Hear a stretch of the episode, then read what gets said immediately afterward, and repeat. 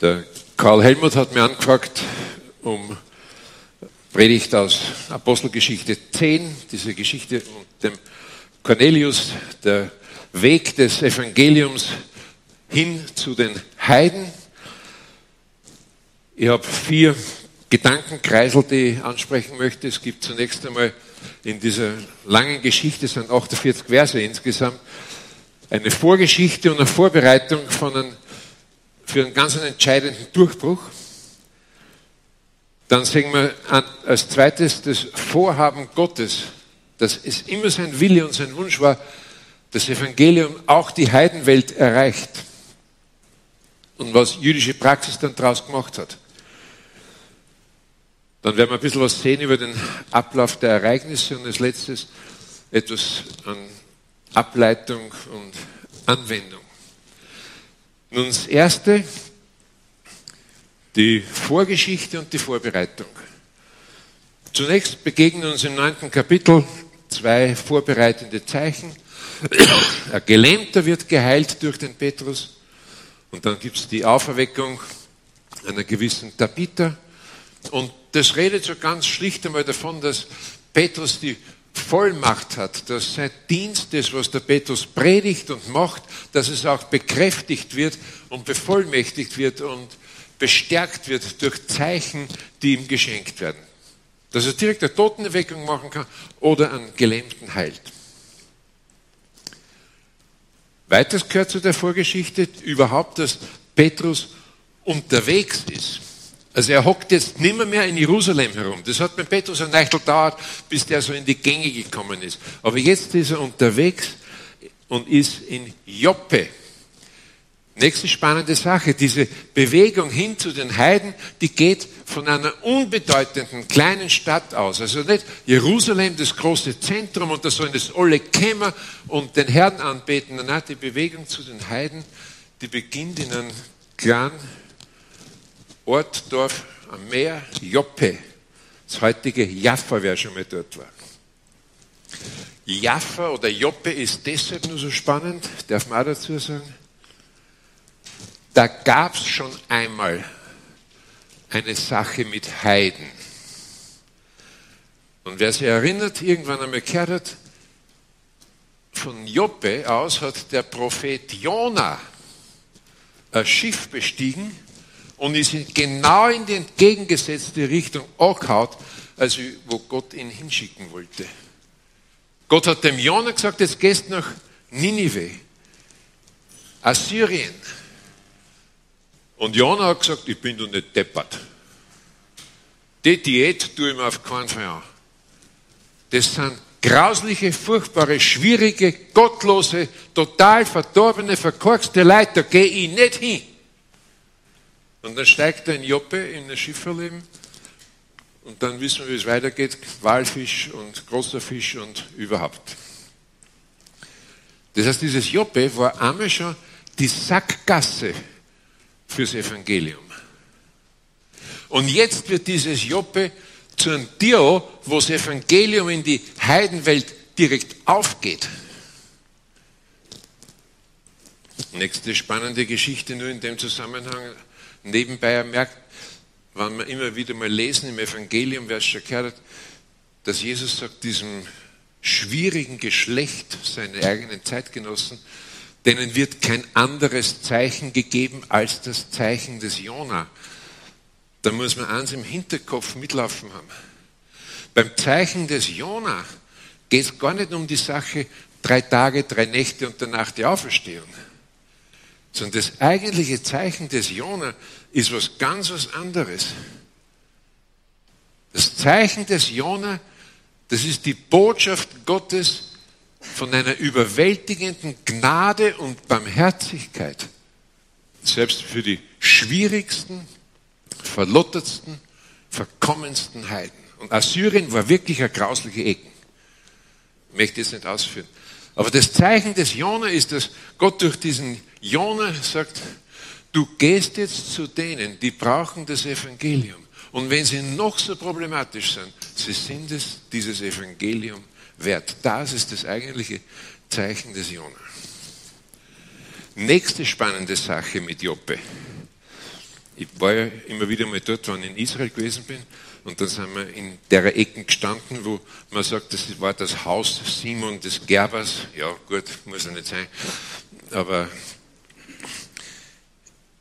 der Petrus, der ist schon seit längerer Zeit im Haus von diesem Simon des Gerbers.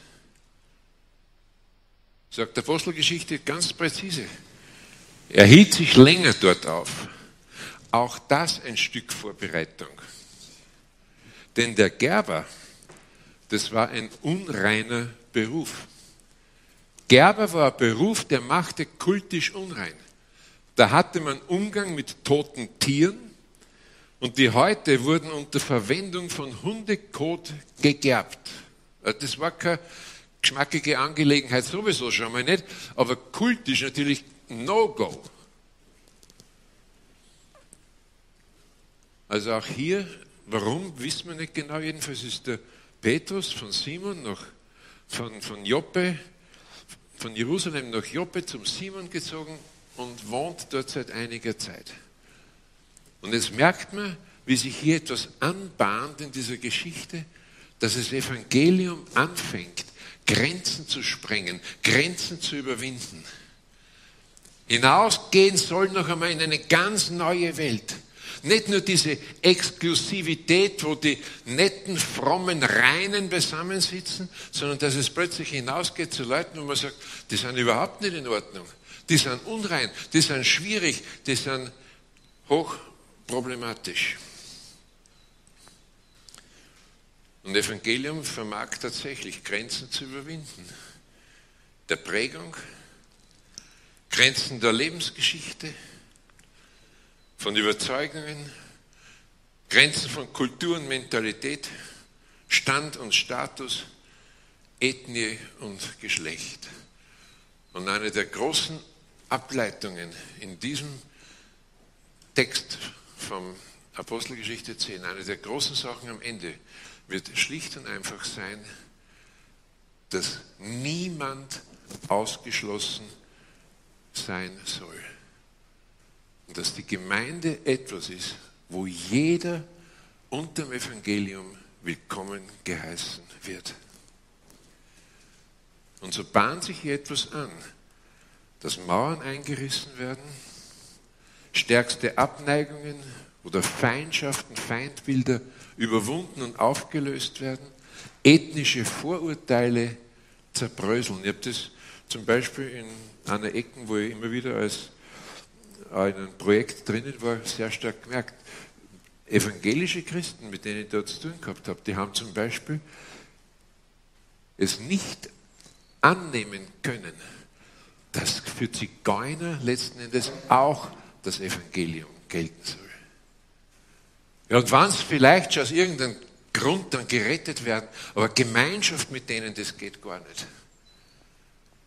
Und Apostelgeschichte 10 wird sehr viel davon reden, dass die Zäune niedergerissen sind, Mauern einstürzen, auch geschichtliche oder andere Ressentiments zerbröseln. Das Zweite,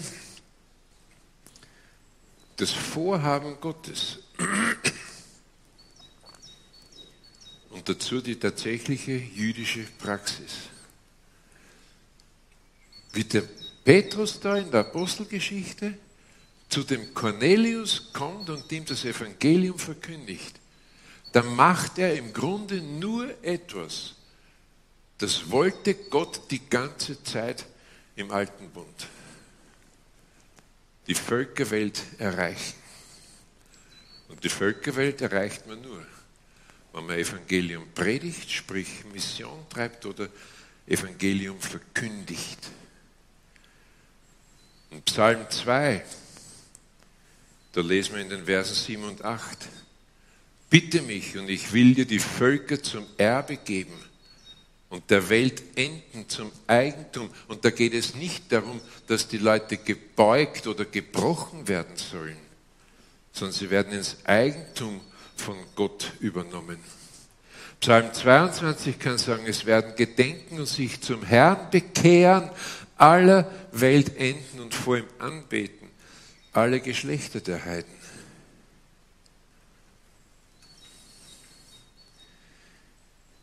Jesaja 42, die Verse 6 und 7. Ich, der Herr, ich habe dich gerufen in Gerechtigkeit.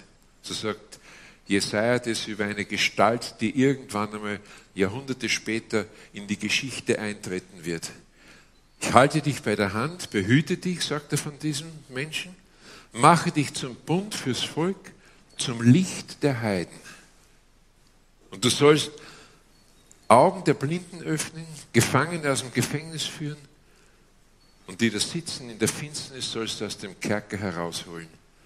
Jesaja 49 kann sagen, es ist zu wenig, dass du mein Knecht bist, die Stämme Jakobs aufzurichten und die zerstreuten Israels wiederzubringen. Ich habe dich zum Licht der Heiden gemacht, dass du seist mein Heil bis an die Enden der Erde. Der Joel kann sagen, dass der Geist Gottes ausgegossen wird über alles Fleisch.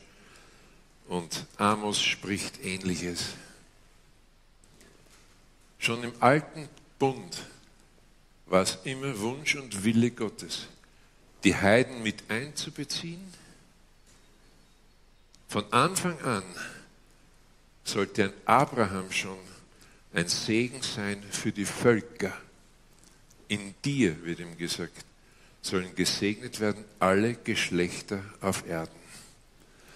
Und wer die Geschichte von Abraham ein bisschen kennt, der weiß, dass der, wie er da im Land herumgezogen ist, fast überall, wo er hingekommen ist, Altäre gebaut hat. Und Altäre bauen, das hieß nicht nur den Namen Gottes anrufen, sondern es hat vor allem bedeutet, den Namen Gottes ausrufen. Wenn man die Geschichten anschaut, dann merkt man, Mission beginnt schon beim Abraham. Mitten in einer Gegend, wo er Fremdling ist, wo andere Kulte sind, setzt der sich rein und baut einen Altar, wo er den Namen des Herrn dann damit ausruft. Denn die Frage ist sofort, für welchen Gott baust denn du deinen Altar? Und dann muss er sie erklären und das nennt man Mission. Steilvorlage. Allerdings, und das ist das andere, im Judentum ist vieles dann zurückgegangen. Man hat sich abgesondert. Man hat sich abgeschlossen.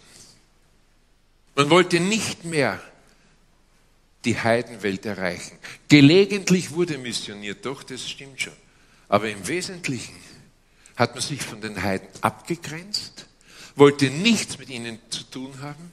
Es gab massive Berührungsängste, Vorbehalte, wollte auf keinen Fall mit ihnen gemein sein in ihr Haus gehen oder sie bei sich aufnehmen, das gab es einfach nicht. Es könnte sein, man muss es ein bisschen schildern, damit man merkt, was da eigentlich für ein Durchbruch passiert. Aber es könnte sein, dass diese Distanz zu den Heiden darauf zurückging, auf diese Zeit im zweiten Jahrhundert vor Christus, wo dieser Antiochus Epiphanes, wo der Knabe dann hergegangen ist und mit einem knallharten Hellenisierungsprogramm, griechische Philosophie, griechische Lehren, griechisches Menschenbild, griechische Gedanken, wie dieser Mann dort damals hergegangen ist und die Leute praktisch unterdrückt hat und gesagt hat, auf jeden Fall, unbedingt, müssen sie griechisch werden, müssen sie heidnisch werden. Und da hat sie manche Dinge erlaubt, die heftig gewesen sind. Der hat, ist in den Tempel eingedrungen, hat äh, Schweineblut auf den Brandopferaltar gegossen, hat Schweineblut über Torrollen gegossen, hat Schweineblut dann geopfert, da irgendwo äh, auf dem Altar Schwein geopfert und so weiter und so weiter. Und da hat man dieses Trauma im Hinterkopf gehabt. Heiden, das ist furchtbar, das ist schlimm, das ist unrein. Damit haben wir auf keinen Fall etwas zu tun. Ich werde dann einen Stick hergeben, da habe ich ein paar Überschriften auf einer PowerPoint zusammen und es ist schon spannend gewesen, sich klarzumachen, was das für eine Distanz war, Fremde, Entfernung, Abneigung, Abscheu. Juden nannten die Heiden Hunde. Hunde sind unreine Tiere. Für den Juden stehen die Heiden auf einer Stufe mit Tierensündern, Landesverrätern und Verbrechern. Heiden, das waren die Menschen in der Finsternis. Und die Rabbinen haben gefordert, die Heiden zu ärgern. Es war auch gestattet, einen Heiden unter Eid zu belügen. Ja, und so weiter und so fort. Ich habe ganze Listen, da ist es nicht von mir erfunden, irgendwelche Grauslichkeiten, die ich aus Spaß und der Freude sammle, aber es war ein Abgrund, es war eine Kluft, es war schier unvorstellbar, wie wenig man mit denen Berührung hatte. So, und dann Apostelgeschichte 10, das ist das dritte jetzt, dieser Ablauf der Ereignisse. Und ich erzähle es einfach und werde noch einen Text lesen, weil es ein sehr langes Kapitel ist. Aber in Apostelgeschichte 10, den ersten neun Versen, da beginnt eine Geschichte in Caesarea Maritima. Das ist übrigens 50, 60 Kilometer von Joppe entfernt, je nachdem, wo die Garnison lag. Da ist ein Cornelius, ein Offizier, vom Rang her Hauptmann, Major, Bataillonskommandeur, frommer, gottesfürchtiger Mann. Großzügig, auch ein Mann des Gebets. Und der empfängt dann eine Vision, hat die Erscheinung eines Engels um 15 Uhr Nachmittag, dass er jetzt Männer nach Joppe zu diesem Simon Petrus schicken soll, der dort ist. Und dann bricht eine Delegation auf, zwei Männer und Soldaten, die marschieren los Richtung Joppe. Schauplatzwechsel, Apostelgeschichte 10 ab Vers 9, am nächsten Tag, als diese Leute von dem Cornelius auf dem Weg waren, in die Nähe der Stadt kamen, stieg Petrus aufs Dach zu beten, um die sechste Stunde, zwölf Uhr also, und er wurde hungrig und wollte essen. Das ist interessant. Er wollte chili Zeit machen und kriegt dann Hunger. Naja, lassen wir das. Und während sie etwas zubereiteten, geriet er in Verzückung und sah den Himmel aufgetan und etwas wie ein großes leinenes Tuch herabkommen, an vier Zipfeln niedergelassen auf die Erde, und darin waren allerlei vierfüßige und kriechende Tiere der Erde und Vögel des Himmels. Und es geschah eine Stimme zu Petrus, die sagt, steh auf, Petrus, schlachte und iss. Und Petrus aber sprach, oh nein, Herr, das müsste man auf der Zunge gehen lassen, ne? Herr, auf keinen Fall. Diese Geschichte wiederholt sich dreimal übrigens. Bis Gott bei dem Petrus das durchgebracht hat, dass er gesagt hat, du pass mal auf, wenn ich dir sage, Schlachte ist, dann sagst du mir nicht, das geht nicht. Wenn ich es für rein erkläre und zum Genuss freigebe, dann nimmst du's. Wir haben halt auch so in christlichen Gemeinden schon fast ein bisschen Reinheitsgesetze, was Gebote angeht, welche Fleisch man essen darf oder äh, welches nicht. Oder na gut, lassen wir das. Jedenfalls, der Petrus, der hat diesen Widerwillen in sich und er, er meint es ganz ehrlich und sagt, ich esse nichts Unreines. Und Gott sagt, ich muss dir eine kleine Lektion beibringen. Du wirst sehr bald mit vielem zu tun haben, was nicht koscher ist, was nicht rein ist. Also nimm und iss. Und Gott ist einerseits geduldig, dreimal wiederholt sich die Geschichte. Ein Zeichen für die Geduld Gottes. Dreimal heißt aber auch nachdrücklich, bedeutet aber auch eindeutig eine göttliche Bestätigung. Irrtum ausgeschlossen. Ihr müsst einmal in der Bibel das ein bisschen nachverfolgen, wo die drei auftaucht und so, dann merkt man, dreimal, da liegt jetzt das Siegel Gottes drauf.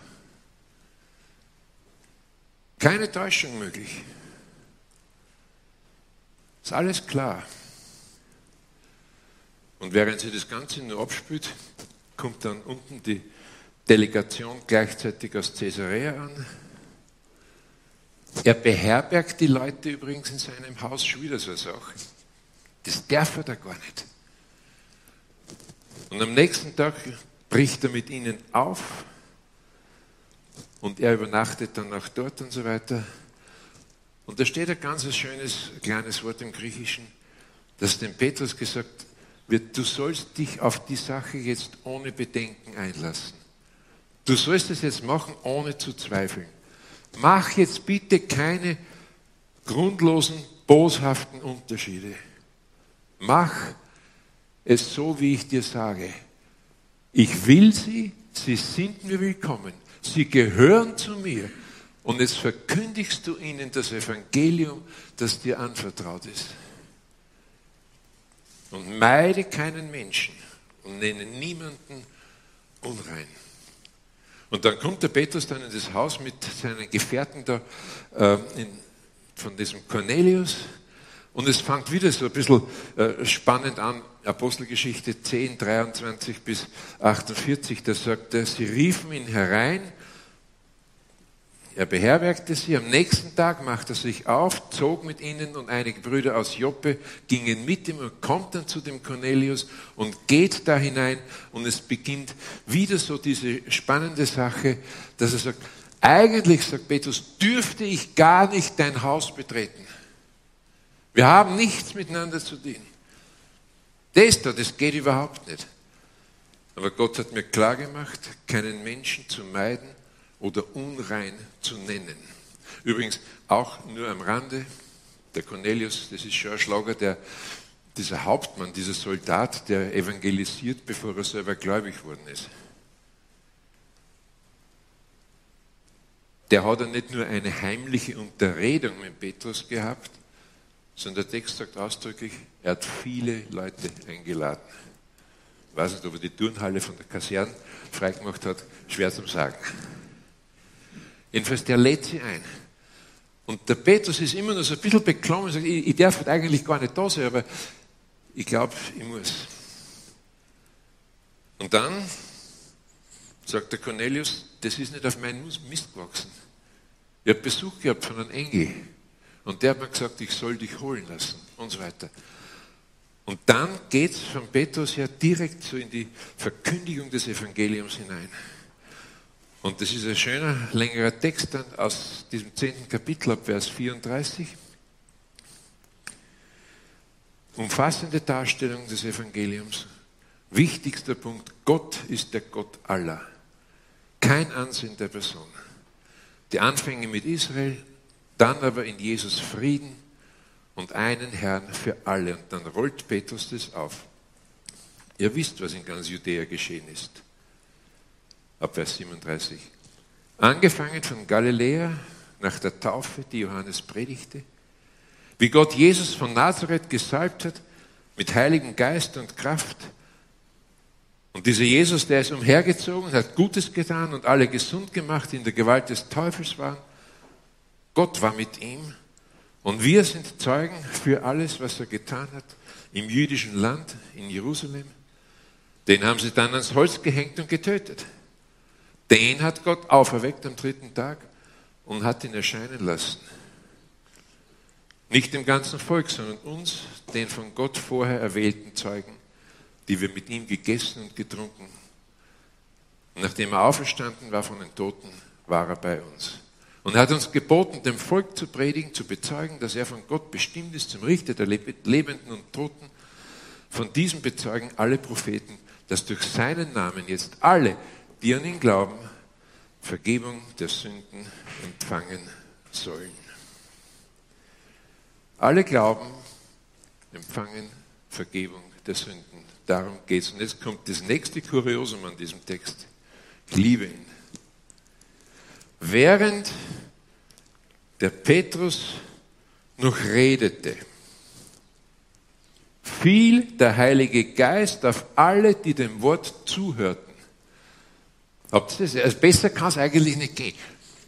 Petrus predigt das Evangelium und poltert das so raus. Das ist eine ziemlich umfassende Sache. Das sind ja fast nur Überschriften, die wir da kriegen. Da musst du überall einen Absatz noch dazwischen einfügen. Und er redet und predigt. Und innerlich passiert was ganz was Eigenartiges. Beim Cornelius und bei den anderen. Ja, ja, ja. Ich will das haben. Der Petrus kommt nicht einmal dazu, zu einem Übergabegebet aufzufordern. Kann nicht sagen, wer sich bekehren möchte, soll Vierer kommen. Nichts von der Art, sondern innerlich öffnet sich das Herz und ruft Gott dieses Ja entgegen und sagt, ich will dich. Und dann fällt der Heilige Geist auf sie. Und sie merken es, dass sie in Zungen reden, Sprachengabe. Und Petrus schneut sofort, das ist die gleiche Sache, ganz ähnlich wie das, was wir zu Pfingsten erlebt haben. Und alle, die mit ihrem Kummer sind, Juden, denen zieht es den Teppich und den Boden praktisch weg, dass er sagt, dass sie sagen, die Heiligen, die Heiden empfangen den Heiligen Geist. Sie merken es an dieser Zungenrede. Dann werden sie getauft. Dann bleibt der Petrus nur ein paar Tage bei ihnen, um ihnen ein paar Sachen über das Evangelium beizubringen.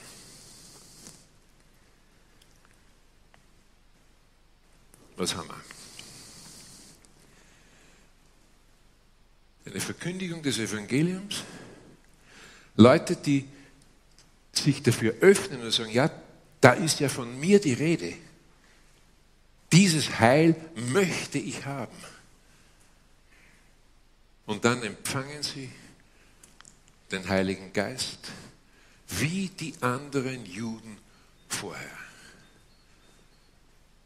Und es gibt drei knappe Ableitungen, die man machen kann. Die eine Ableitung ist Einheit.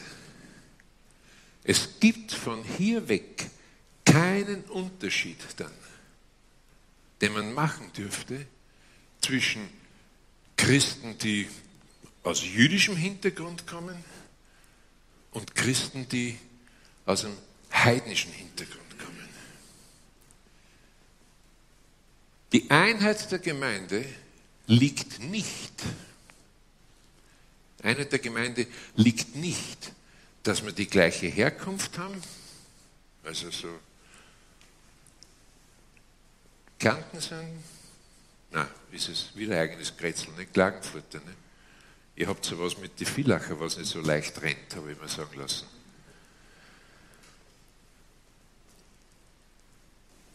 Hell oder farbig, Männlein, Weiblein, bestimmte Frömmigkeitsstile, alles das ist nicht Grund für Einheit, sondern das treibt auseinander. Es gibt nur einen Grund für Einheit und den hat Petrus sehr klar ausgeführt. Und dieser Grund für Einheit ist Jesus selbst. In ihm sind wir eins. In ihm haben wir alles, was wir brauchen, um vor Gott zu bestehen. Und wir werden vor Gott nicht bestehen, wegen einer bestimmten Herkunft, wegen einer bestimmten Hautfarbe, wegen bestimmter Gewohnheiten, wegen bestimmter Traditionen. Das zählt bei Gott alles eben nicht. Wir bestehen, weil wir eins sind in Christus. Und Einheit in Christus hat eine ganz einfache Bedeutung. Er ist der eine, der für alle gestorben ist. Keiner ist besser, keiner ist schlechter, denn der eine hat alles für jeden von uns gegeben. Das macht unsere Einheit aus.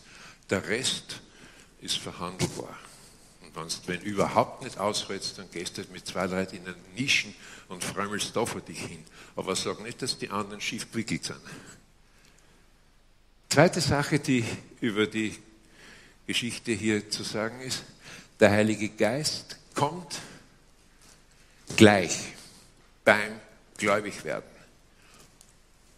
Und fürs Stammbuch nicht auf Raten, nicht in Portionen, sondern er kommt als der eine Heilige Geist, der eine Person ist, in dem Moment, wo ein Mensch gläubig wird. Und manche fragen sich natürlich, äh, falls wer neu dabei sein sollte, was ist denn das mit dem Heiligen Geist? Da müssen wir länger dann drüber reden. Aber sagen wir mal ganz einfach, der Heilige Geist ist der, der eintritt in ein Leben und jetzt mit seinem Wesen, mit seinem Charakter mein Leben so verändert, dass es Christus ähnlich wird. Das ist das, was der Heilige Geist hauptsächlich macht. Morning, Noon and Night. Und er kommt immer ganz. Er ist nämlich keine Flüssigkeit, die sich verleppert. Er ist keine Atmosphäre, die vergeht. Keine Stimmung, die verfliegt. Ein Dunst, ein Dunst der verweht, sondern er ist eine Person. Und der kommt, nimmt Wohnung bei mir und erfüllt mich mit Leben, erfüllt mich mit Kraft und sein Hauptziel ist, dass ich werde wie Christus. Und das dritte und letzte als Ableitung, man hat ja diese Texte, vor allem Apostelgeschichte 10 und 11, immer gern genommen, um zu sagen, ja, aber der, der, der, der, der Cornelius, das ist ja eh ein gottesfürchtiger Mensch. Und Gott sagt, das ist ein toller Bursche, ne? Ja, muss man überhaupt sie bekehren? Sage ich, ja. Deswegen ist ja der Petrus hingeschickt worden. Es ging ihm nicht nur darum, dass da ein Mann war, der war anständig, der war treu, der war brav, hat Almosen gegeben, war großzügig. Das ist alles in Ordnung. Und Gott sagt, es ist wunderbar vorbereiteter Mensch. Ich mag ihn. Aber er braucht das Evangelium. Es gibt keinen Weg zum Heil am Evangelium von Jesus Christus vorbei. Und man hat das oft genommen und gesagt, ja, der hat schon seinen eigenen Weg zu Gott. Nein, nein, Gott sagt, er ist vorbereitet. Aber er ist noch nicht angekommen. Und darum wird der Petrus zu ihm geschickt und soll ihm das Evangelium verkündigen. Und in dem Moment, wie er es annimmt, beginnt seine persönliche Lebens- und Glaubensgeschichte mit Vergebung der Sünden, die ihn dann ins ewige Leben führt. Amen. Ich habe mir am Anfang nicht vorgestellt, ich bin Kurt Schneck und ich komme von der Burg Sternberg bei Köstenberg irgendwo in der Ecke und bin seit fünf Jahren, na seit 2015 in Kärnten.